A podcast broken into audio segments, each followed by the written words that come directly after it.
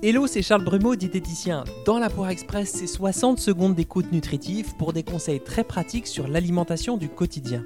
Rendez-vous un vendredi sur deux en attendant le prochain épisode de Dans la Poire, le podcast pour mieux manger. Alors aujourd'hui, on parle de quinoa et de comment bien le cuisiner pour s'approprier toutes ses saveurs et ses bienfaits. Le quinoa, c'est une pseudo-céréale, ce qui n'est pas péjoratif du tout. Ça veut juste dire qu'elle n'appartient pas à la famille des graminées comme le blé ou l'avoine. En découle une valeur nutritive différente parce qu'elle ne contient pas de gluten et qu'elle a une teneur accrue en protéines, notamment en acides aminés essentiels qui sont déficients dans la plupart des céréales. On la trouve souvent en vrac en magasin bio et même du quinoa made in France qui provient des environs d'Anjou. Alors la cuisson c'est une étape importante parce que si on le cuit direct dans l'eau, on a une forte amertume en bouche.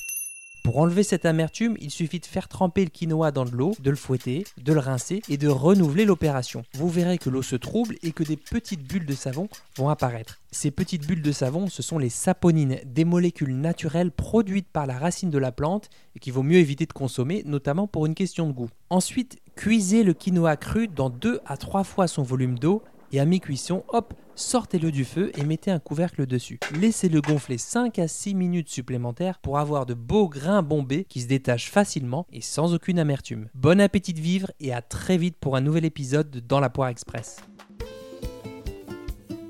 Si vous avez appris au moins une chose, une seule chose dans cet épisode, le meilleur moyen pour soutenir mon travail et m'aider à faire connaître Dans la Poire, c'est de le partager.